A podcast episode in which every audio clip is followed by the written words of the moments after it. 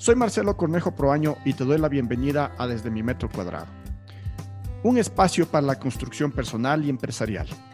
Desde la reflexión, análisis, pero sobre todo del compartir, trataremos temas actuales y apasionantes, necesarios para el bienestar personal y empresarial, y por qué no, para que te confrontes contigo mismo. Juan José Maldonado nos acompaña la tarde de hoy. Y el tema que voy a invitar a, tratar a Juan José Maldonado es el impacto del, teletrabajo en las empresas y en las personas. En una época especial, en una época eh, de pausa, como yo les llamo, en una época que nos cogió de sorpresa, nos tomó de sorpresa el tema del teletrabajo.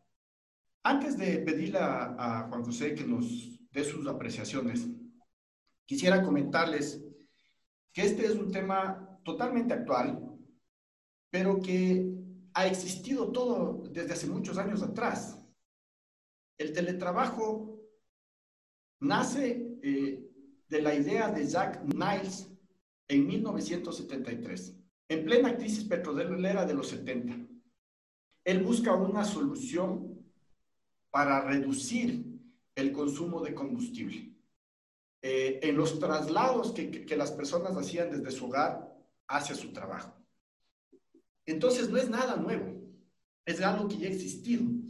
Y fíjense que en los años 70 todavía el Internet y la tecnología no estaba en auge y ya se hablaba del teletrabajo. Obviamente tenemos que destacar que el teletrabajo aplica no a todas las condiciones de trabajo. Hay condiciones que necesitan el trabajo presencial. Y lo que queremos analizar ahora en la tarde de hoy es cómo esto afecta o no afecta a las personas y a las empresas. Quisiera invitarte, Juan José, a que nos comentes tú cómo ves este, el, tema del teletrabajo. Tú tienes experiencia en tecnología y sí me, interesaría saber cuáles son tus conceptos en este momento. Eh, listo, gracias Marcelo por, la, por este espacio. La verdad es que me parece sumamente innovador e interesante el poder compartir por este medio un tema tan, tan importante y de realidad actual y de interés general. Sin duda, el, el tema del teletrabajo, eh, los datos que tú acabas de mencionar me parece sumamente interesante respecto desde cuándo ya se tuvo al menos las primeras ideas de cómo, cómo hacer teletrabajo. Y eso lo único que te, te está diciendo en el fondo es que la gente siempre está pensando, es creativa, si no deja de ser creativa, eh, no deja de tener iniciativas, por lo tanto nunca seremos incapaces de tomar cualquier riesgo que se nos ocurra. Y yo creo que el tema del momento que estamos, eh, que nos estamos pasando, esta pandemia que nos ha obligado forzosamente a, dar pasos no planificados, nos obliga justamente a ser muy creativos. Y al ser creativos nos obliga a ser, eh, tener iniciativas y nos obliga hacer, a tomar riesgos. En el fondo, hacer, yo diría, adaptarnos. Que en esencia, eso es el proceso normal de toda persona en el planeta. Es decir, la adaptación es nuestra cualidad, es nuestra mayor fortaleza. Entonces, eh, sin duda ha sido un, para mí, como le veo, es un proceso de aprendizaje, de sustos, de miedos, pero en el fondo es un proceso de adaptación. En ese proceso eh, yo veo esto como, como algo entre miedos y sustos, pero al, a la final la adaptación es algo positivo. Fíjate qué interesante, Jota, porque, eh, perdón, Jota, mi amigo Juan José, Jota, le vamos a decir Jota para, para los escuchas, para que nos entiendan. Eh, fíjate lo interesante, Jota. acabamos de grabar un programa sobre la adaptación al cambio. Eh, entonces ya les voy a invitar a los escuchas a que, a que se apunten a, a, a, oír este capítulo de adaptación al cambio.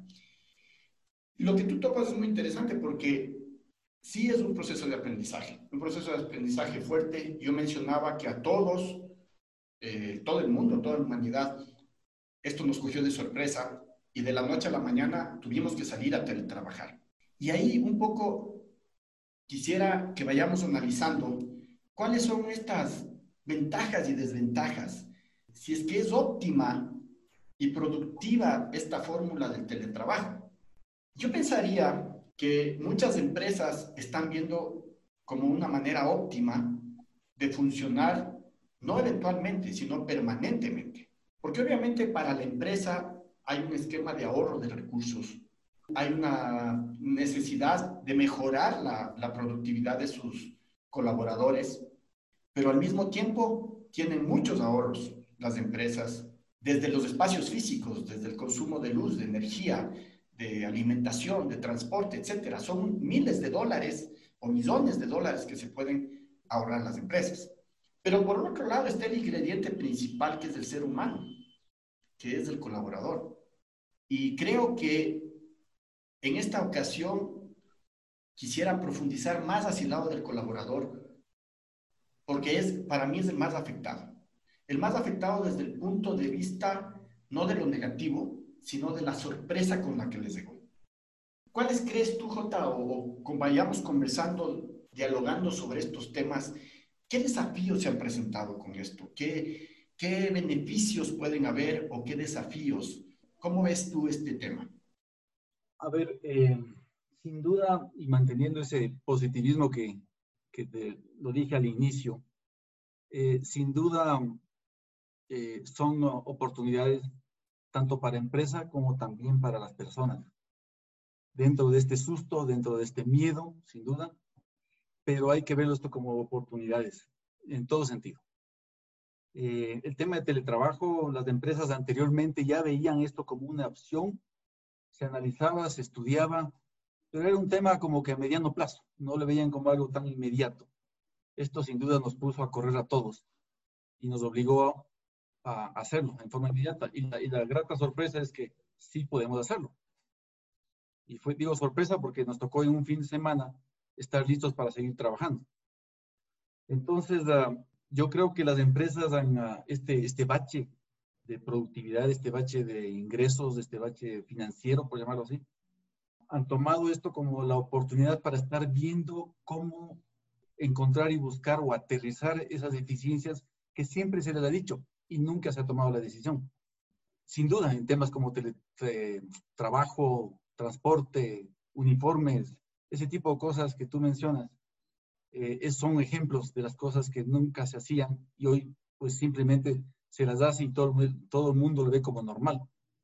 Por el lado de, la, de las personas, eh, claro, el, el, trabajar en casa es una realidad completamente diferente pero hay un proceso de adaptabilidad y aprender nuevas herramientas, nuevas formas de trabajar que antes eran completamente lejanas, que incluso el pensar que estoy aprendiendo el uso de nuevas herramientas, el, el utilizar nuevas herramientas, motiva a la gente. Y es como que, wow, me estoy viendo por, por videoconferencia y tengo aquí a mis compañeros, hago chistes, eh, todo sucede con herramientas y, y, la gente se emociona porque, porque ve que es funciona. No es tan dramático, o sea, es dramático el cambio, sí, pero no es una tragedia. Perfecto. Y fíjate que, que te lo que dices porque ahorita estamos diciendo, wow, qué herramientas tenemos. Juan José está en su metro cuadrado, yo en el mío y estamos grabando a través de la tecnología este programa. Y nos sentemos tan unidos como siempre. Y ahí, Jota, lo que tú acabas de decir es súper chévere y me lleva a una reflexión. He conversado con muchas empresas eh, dentro de mis asesorías como coach. Y el sentir generalizado, que yo creo que ya está disminuyendo en esta época, desde que ha pasado la pandemia, es que trabajo más que antes. Trabajo mucho más horas. Y yo creo que todo lo que tú has mencionado anteriormente eh, es una realidad. ¿Qué herramientas estoy utilizando? ¿Cómo me estoy viendo en el teletrabajo? Y ahí yo tuve una duda hace unos semanas atrás y me preguntaba, ¿es una percepción o es una realidad? Y ahí lo que yo empecé a analizar personalmente es el hecho de que posiblemente mis hábitos de trabajo, mis esquemas de trabajo, como fue una sorpresa tan repentina, no había practicado, no había transitado por ese camino, me están llevando a una percepción de que estoy trabajando más tiempo que antes. Pero también podría darse que por ese mismo impacto, por esa repentina llegada del teletrabajo, los, los directores de las empresas, los gerentes, los jefes de las empresas, tampoco estuvieron adecuados como para solicitar los trabajos a sus colaboradores.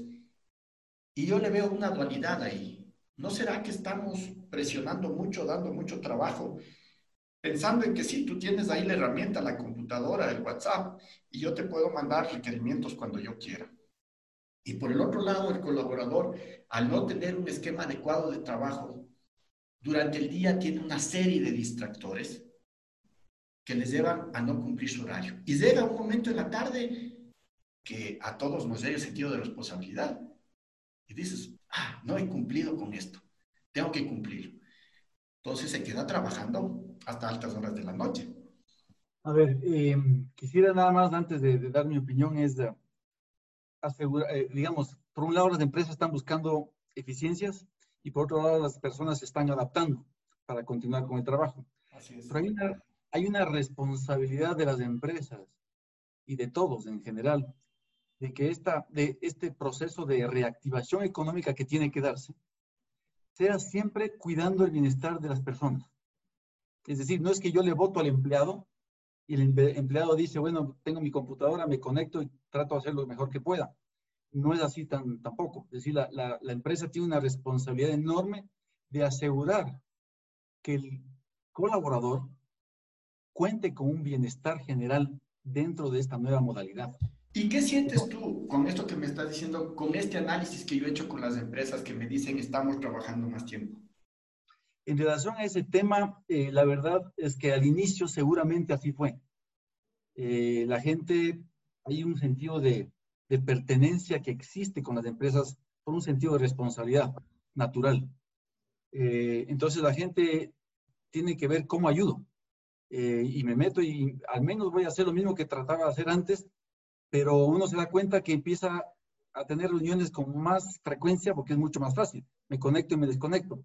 Entonces uno empieza a, que, hacer las cosas, hacer más cosas. Entonces hace más con menos, si quieres verlo, ¿no? Sin embargo, es producto de este susto, de este, de este hueco que caímos así abruptamente. Pero ya cuando sientes que todo empieza a volver a la normalidad, es como que ya uno empieza a autonormarse. Es verdad que al inicio sí hay una, eso es real, al inicio sí hay una sobrecarga de trabajo.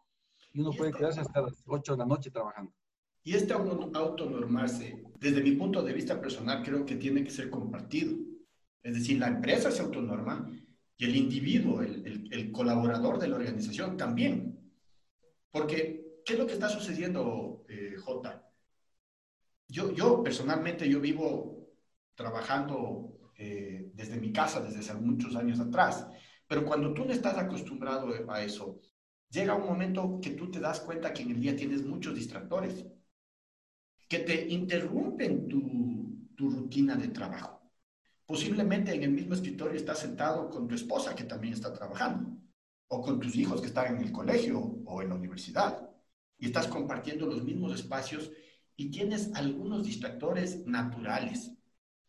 Entonces yo analizaba y decía, ¿cómo manejar bien esos tiempos, esos hábitos, para que no sean distractores naturales? Es muy difícil. Es una cuestión de práctica, como todo en la vida, es práctica. Yo estoy de acuerdo contigo que hay muchas empresas que han apoyado fuertemente a sus colaboradores para que esta práctica no vaya en desmedro de la productividad de las organizaciones. ¿Cómo les invitamos a las personas que nos están escuchando, tanto empresas, porque yo sé que estos programas nos van a escuchar gerentes de empresas como colaboradores, ¿cómo les invitamos a una interacción media para que se vayan adecuando a esto? Yo creo que es vital ah, entender que las empresas, como te decía, para pensar en la reactivación económica, busquen el bienestar de las personas sabiendo de este caos personal que tenemos cada uno o tuvimos cada uno de nosotros en nuestras casas. Eh, sin duda el factor salud, el factor cuidarse es la primera prioridad que tenemos las personas y el estar pensando en cómo, cómo cuido mi familia puede ser un distractor fundamental y muy importante y, y es normal entender eso. Pero justamente por ese sentido y esa empatía uso la palabra empatía de las personas, de los gerentes generales de las compañías hacia los colaboradores, entendiendo de que ellos están viendo cómo cuidarse. Las empresas tienen que ayudarles a incluso guiarles en cómo cuidarse mejor. Y básicamente haciéndolo como, no bajo el criterio de que cada gerente piense, sino simplemente asegurando que los lineamientos o las publicaciones que dan las instituciones públicas aquí en el país, simplemente asegurar que la gente entienda eso, es decir, como que replico el mensaje hacia mis colaboradores. Nada nuevo, nada que inventarme. y que los colaboradores simplemente sientan que sí estamos con ellos. Entonces, es como que me ayudan a cuidarme y me ayudan a trabajar. Perfecto, me parece genial. Y, ese cuidado, eh, te estoy entendiendo que no es un cuidado solamente físico, es un cuidado del, entorno general del trabajo. Cómo yo organizo, cómo tengo mis herramientas, qué es lo que estoy haciendo, em, cómo evitar estos distractores, que ya les vamos a dar unas pautas después sobre esto.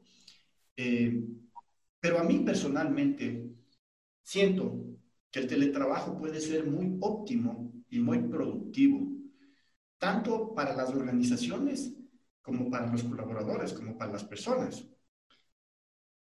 Estaba leyendo algunas estadísticas, sobre todo en Europa, y habían estadísticas impresionantes, porque todos esos permisos que los colaboradores piden, por ejemplo, poniéndome del lado de la empresa, para situaciones personales, para esos eventos particulares, han disminuido totalmente, obviamente, a causa del confinamiento, no, no, no están por demás decirlo, pero han disminuido totalmente. Entonces, para mi entender, eso se traduce en productividad y efectividad en las personas. Eh, los tiempos de traslado prácticamente son cero, a no ser de que tu trabajo te obligue a trabajar. Estamos hablando de teletrabajo, por favor. Pero se disminuyeron los tiempos de trabajo. Y nacen ahí ciertas percepciones, te voy a recalcar esto, en el sentido de que, claro, como antes yo me demoraba en trasladarme una hora, 45 minutos de mi domicilio, de mi casa, a mi trabajo, ahora ya no lo hago, entonces me levanto más temprano y trabajo desde más temprano. Por lo tanto, estoy dando más horas de trabajo a mi empresa. Para mí, eso es una percepción, porque si es que hay una reglamentación que aclarar entre empresas y empleadores, por ejemplo, es la del horario el empleador tiene que tener la conciencia de que su colaborador necesita un horario para descansar, para almorzar, para dormir, etc. Y el colaborador también tiene que entender que dentro de esos horarios tiene que estructurar un, sistema de hábitos. Entonces ahí nace mi pensamiento de que yo estoy percibiendo que es así, porque tengo una serie de distractores que están desviando mis hábitos de trabajo. Sí, sin duda. Es decir, eh, digamos que el nivel de estrés puede ser que haya aumentado porque tengo más preocupaciones, tengo más cosas que no las tenía antes. El hecho de salir de casa mismo era una forma de distraer la mente, eh, tener amigos en la oficina. Eh, el, no, el no salir, el estar aquí y estar pendiente de, de ayudar no solo al trabajo, sino ayudar también dentro de casa, y para eso tengo que levantarme más temprano. Entonces, si tú sumas todo eso, la percepción de que estoy haciendo más es real. Por supuesto que sí, es totalmente entendible. Pero si hablamos a, temas de medición puntual, yo diría que el trabajo en sí es más eficiente. Hacemos más con menos, la verdad. Pero sí, la percepción de que se trabaja más es totalmente entendible y sí puede ser real. Dentro de mi pensamiento y de mi análisis y de mi reflexión, había que buscarle una salida con hábitos, con, con, sistemas de, trabajo para eliminar esa percepción. Y para darme cuenta de que posiblemente mis malas estructuras de trabajo me están llevando a tener esa percepción. Entonces, en ese sentido, se puede analizar cuáles eran mis hábitos cuando yo tenía o cuando yo asistía presencialmente a mi trabajo y cuáles son los hábitos que he adaptado o que he adoptado ahora en el teletrabajo. ¿Y por qué uso las dos palabras, adaptar y adoptar? porque muchas veces adaptaste sistemas de trabajo que no necesariamente son los mejores. Y no trajiste esos sistemas de trabajo de, que tenías en, en el sistema presencial por estos miedos, por estos temores que tú hablas. Ahí viene nuestro apoyo y nuestro aporte, Juan José. Yo me atrevería ahí a, a empezar por ciertas pautas y anótenlas como tips. Les invito a que saquen su papel, un lápiz, un lapicero y anoten estos tips que les vamos a dar. Para mí es indispensable que el teletrabajo, el teletrabajo, tengas una rutina y un horario establecido. Rutinas de trabajo y horarios establecidos. Y los horarios tienen que ser, de una u otra manera, pactados con la empresa donde trabaja, porque hay una corresponsabilidad, como mencionábamos antes. La rutina es necesaria, los códigos que yo estoy utilizando para trabajar, mi código de vestimenta, mi código de, de, mantenerme sano, de ejercicio, etcétera, todo eso es necesario mantenerlo.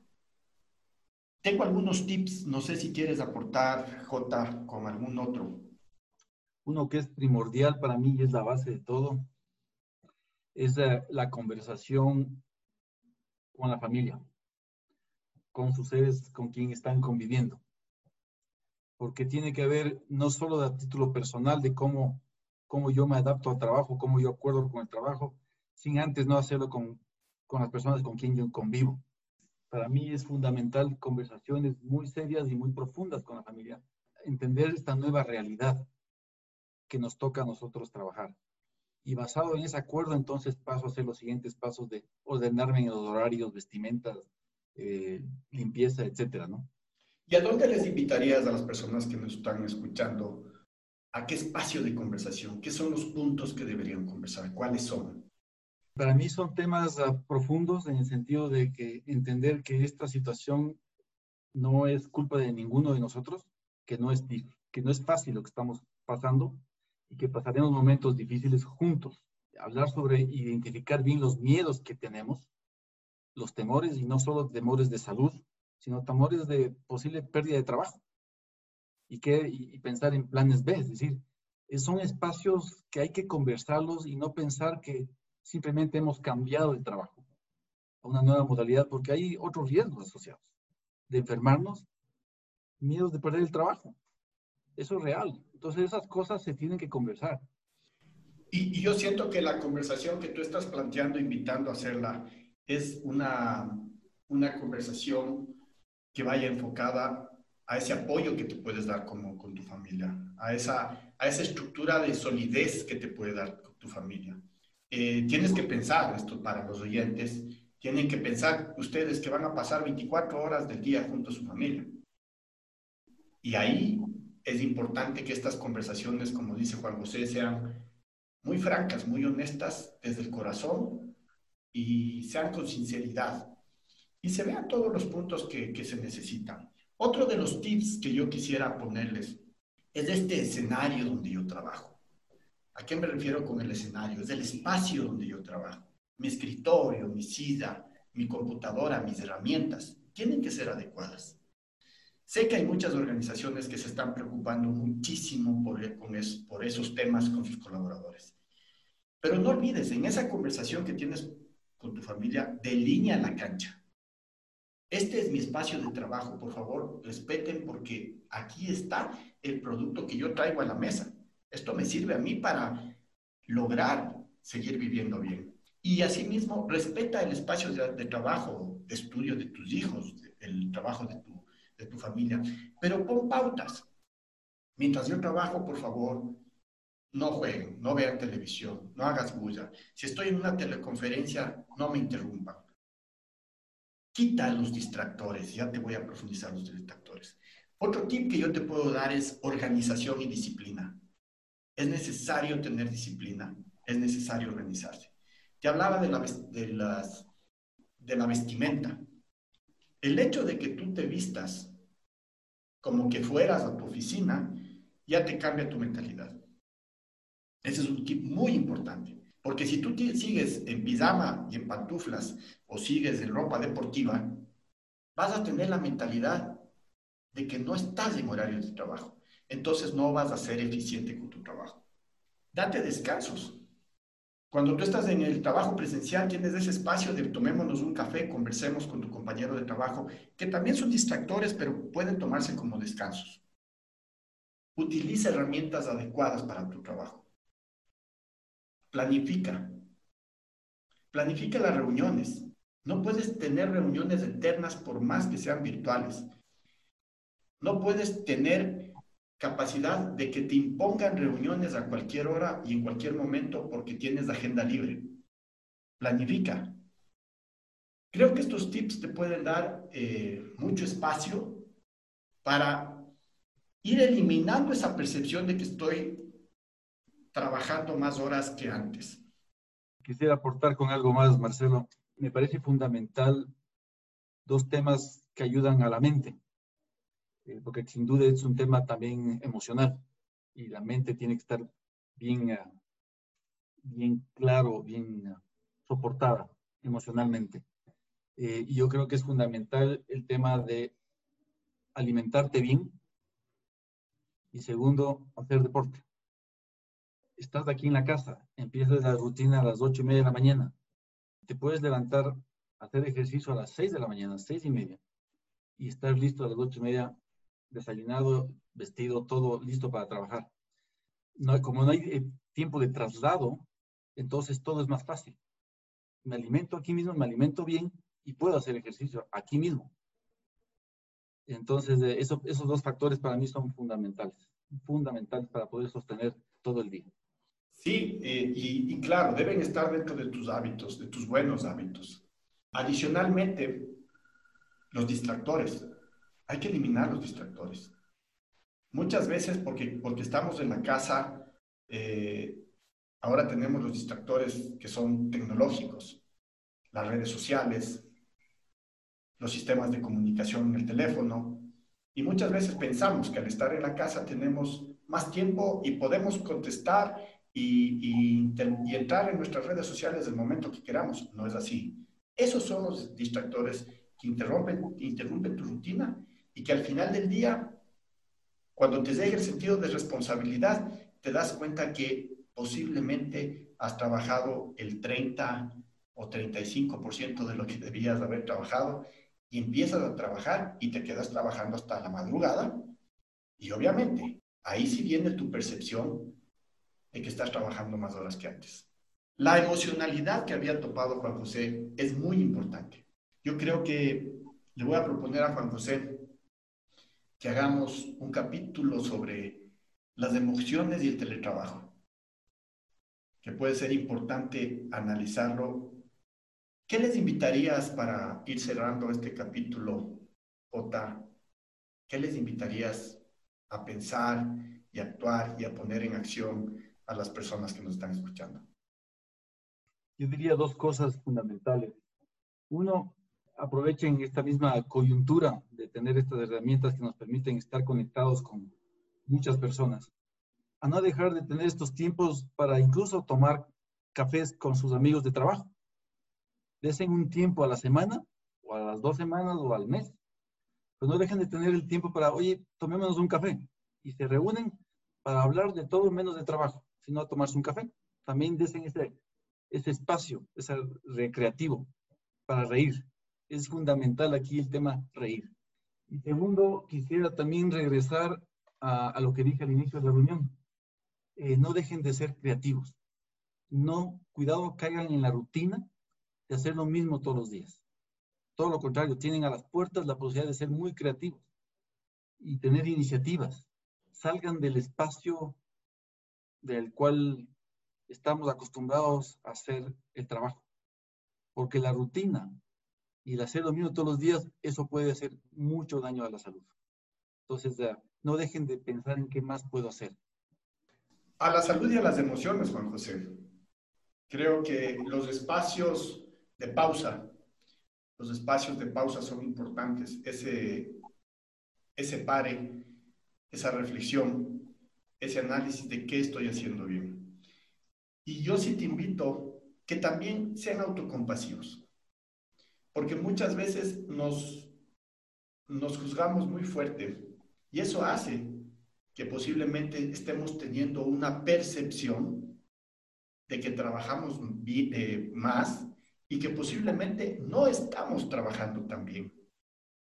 Utiliza todos estos tips que, hemos, te hemos dado ahora, ponlos en práctica, llévalos a cabo y vas a sentir que vas a tener una vida mucho más tranquila, mucho más placentera, vas a ser mucho más productivo y vas a tener tiempo y no vas a tener esa percepción de que estoy trabajando más.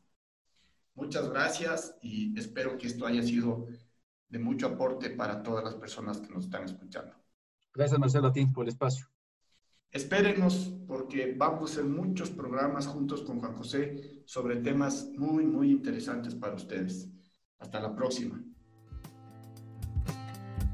Comparte este capítulo con colegas, amigos y familia. Y no olvides dejarnos tu valoración en Apple Podcast.